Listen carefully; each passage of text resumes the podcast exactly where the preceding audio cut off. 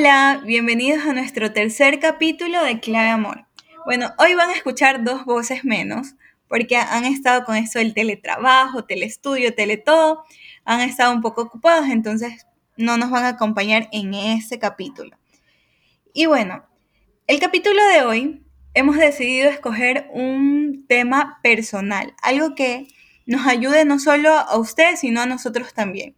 Nosotros más allá de dar consejos, más allá de todo, más allá de hacerles notar ciertos temas, nos hemos dado cuenta que también nos debemos dar consejos a nosotros mismos. ¿Qué es lo que nos pasó la semana pasada?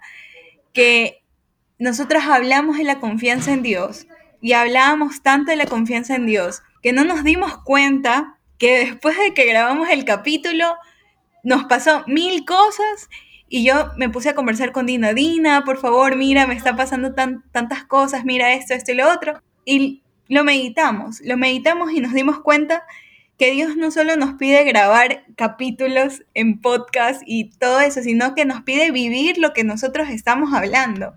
Entonces pensamos bien un tema que necesitamos nosotros también recordarlo. Y no de una manera simple, sino diaria.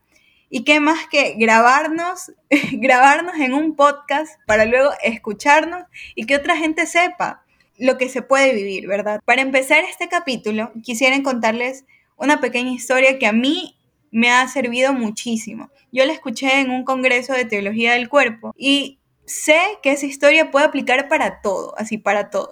Cuenta la historia de que un señor alto, imagínense, tiene una hija preciosa que no conoce el mar. Entonces, él decide un día a esa pequeña llevarla a la playa. Viajan un montón de tiempo, así un montón de tiempo, y cuando ya llegan a la playa, imagínense que el mar está muy lejos, así muy lejos. Tantas horas y la niña está ya cansada, empieza a caminar y se da cuenta que unos niños han dejado un hueco ahí donde le ha caído agua y ella coge y se sumerge en el agua y dice, esta es la playa, yo estoy feliz, excelente. Entonces el papá al ver eso se da cuenta que esa felicidad no es tan buena, o sea, no es tan grande como ella la, pudiera tener. Entonces toma a su nena en sus brazos y camina lo que falta, porque la nena para eso dice, no, yo ya estoy cansada, yo, esta es mi playa, o sea, ese para mí es mi playa. Y el papá, como es papá, la toma en sus brazos y decide caminar lo que le falta para llegar a la playa. Ya estando la niña en el mar, recibiendo todo eso, ella se siente plenamente feliz, así plenamente. Justo yo esta historia se la conté a un amigo muy cercano, porque él había terminado con alguien y, y yo se la conté para que se dé cuenta que todo tiene lógica. En el plan de Dios todo tiene una razón. Y él me decía así como que yo ya voy conociendo dos playas, ya qué más. Y yo le decía, pero es que Dios tiene un plan perfecto para ti. Y esa y pueden tomar esta historia en cada momento. Dios nos ha sacado de infinidades de problemas, de situaciones donde nosotros nos sentimos, entre comillas, felices. O, o bien, podemos estar felices, pero no plenamente felices. Y esto solo puede darse si toda nuestra vida va acorde a la voluntad de Dios.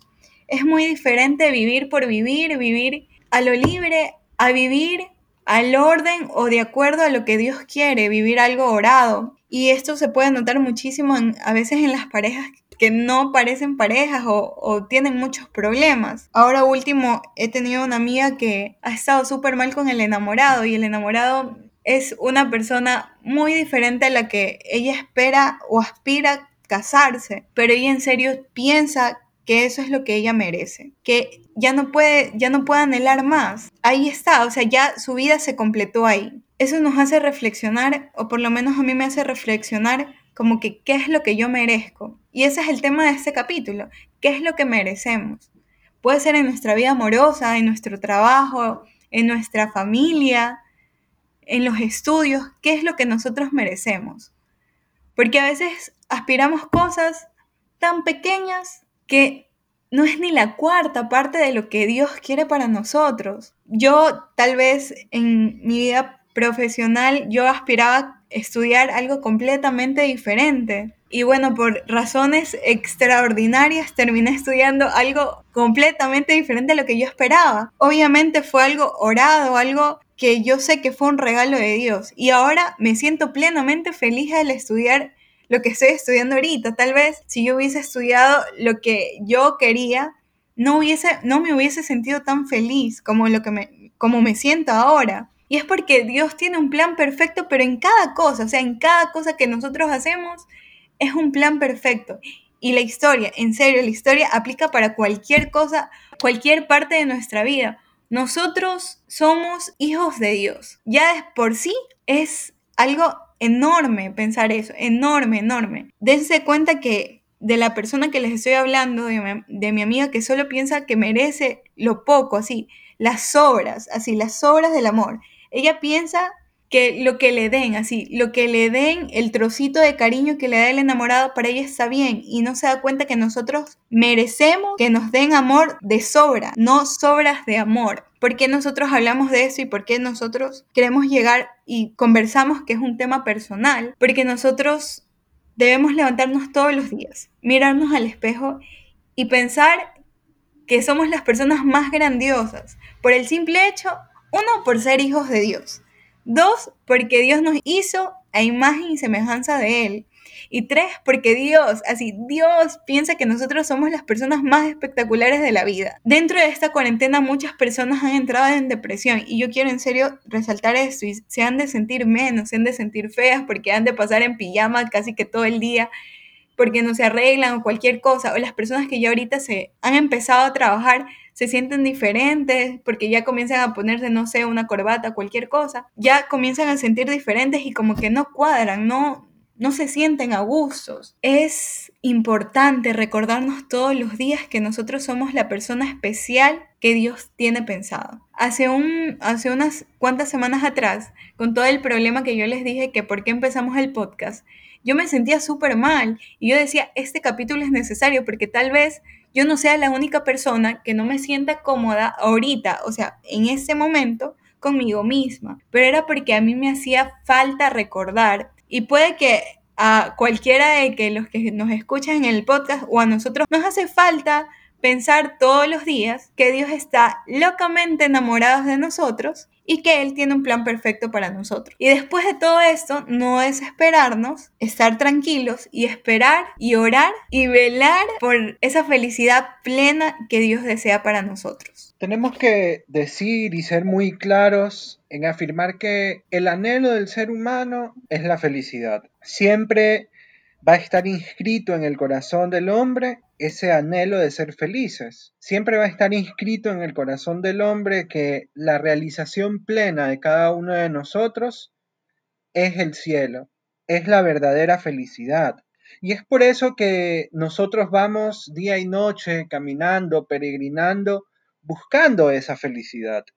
Es un deseo auténtico, viene impreso en el corazón del hombre el anhelo de ser felices, el anhelo de ser amados, el anhelo de una realización, el anhelo de querer alcanzar cuanto nos proponemos y creemos nos va a hacer felices. En ese sentido, tenemos que tener muy claro que lo que merecemos, nosotros no merecemos poca cosa, nosotros no merecemos sobras, como Alanis lo mencionaba. Y esto aplíquese no solo en temas afectivos, sino también en temas personales, laborales, en absolutamente todo, la realización del ser humano siempre va a estar dada a que tú y yo merecemos absolutamente todo. Si tienes alguna mínima duda de esto, algún cuestionamiento respecto a qué es lo que te mereces, solo tienes que ver que eres hijo de un rey que te ha amado tanto que fue capaz de enviar a su propio hijo para que tú tuvieras vida. Cuando hoy en día el mundo quiere reducir el amor a algo temporal, a algo de momentos, a algo supeditado únicamente a lo físico,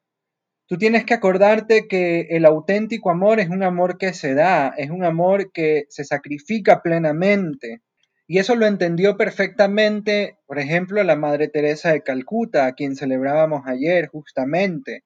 Ella entendió que no se habla de amor, sino que se ama. Cuando tú te preguntes y tengas esa duda que evidentemente todos en un momento la hemos tenido, de qué es lo que merecemos, tú no mereces nada menos que ser amado. Y te lo digo por si no lo habías escuchado o porque quizás lo necesitas escuchar en este momento.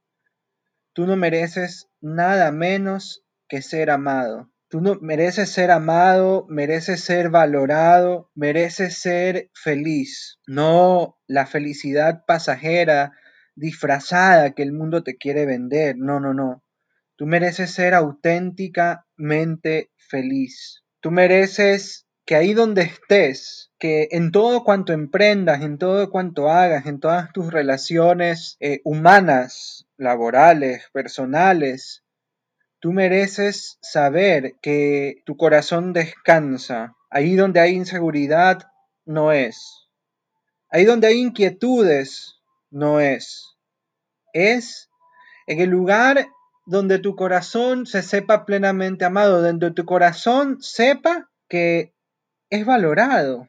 Y qué difícil es hoy día encontrar plenitud en absolutamente todo lo que hacemos. Hemos de decir que el corazón del hombre es un vaso que como tal tiene que ser llenado. Y yo te lo digo hoy a ti que nos escuchas, puedes intentar llenarlo de 10.000 maneras. Y siempre va a haber un vacío si no decides llenarlo en la plenitud del amor del Señor. El mundo te ofrece plenitud en las riquezas, el mundo te ofrece plenitud en las relaciones personales. Tú no vas a encontrar plenitud en cosas pasajeras, no la vas a encontrar ciertamente. Tú fuiste creado para cosas muy grandes. Por ende, en el momento en el que tú eh, vivas para saber y anhelar esas cosas grandes, vas a hallar verdadera plenitud. Todo lo demás es vano y pasajero. Hay una historia que a mí me encanta contar.